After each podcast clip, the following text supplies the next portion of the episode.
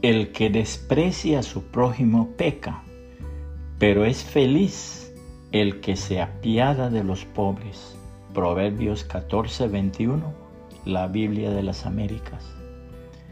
El insigne sociólogo puertorriqueño don Eugenio María de Hostos se dirigía una vez de la ciudad de Colón, Panamá, hacia el puerto del Callao, en el Perú. Eran tiempos muy difíciles para él. Puesto que no tenía mucho dinero, decidió comprar un pasaje de tercera clase. Estos pasajes eran para ir sobre cubierta, bajo el sol y la lluvia, y rodeado de bueyes, caballos y terneras. Al pedir el pasaje, el encargado, al ver su figura venerable, le preguntó, ¿Para usted, señor, en tercera? Para mí, repuso don Eugenio con la mayor tranquilidad.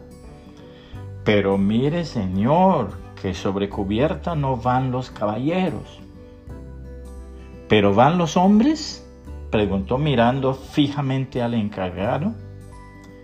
Bueno, sí, van jornaleros, negros, mulatos y sirvientes, repuso el otro con desdén. Pues dame el pasaje de tercera, porque yo soy hombre antes que caballero. El apóstol Pablo nos hace una hermosa exhortación. Recibid al débil en la fe, pero no para contender sobre opiniones. Porque uno cree que se ha de comer de todo, otro que es débil come legumbres. El que come no debe menos no menosprecie al que no come, y el que no come no juzgue al que come, porque Dios le ha recibido. ¿Tú quién eres que juzgas al criado ajeno? Para su propio Señor está en pie o cae. Pero estará firme porque poderoso es el Señor para hacerle estar firme. Uno hace diferencia entre día y día, otro juzga iguales todos los días. Cada uno esté plenamente convencido en su propia mente. El que hace caso del día, lo hace para el Señor. Y el que no hace caso del día, para el Señor no lo hace. El que come, para el Señor come, porque da gracias a Dios.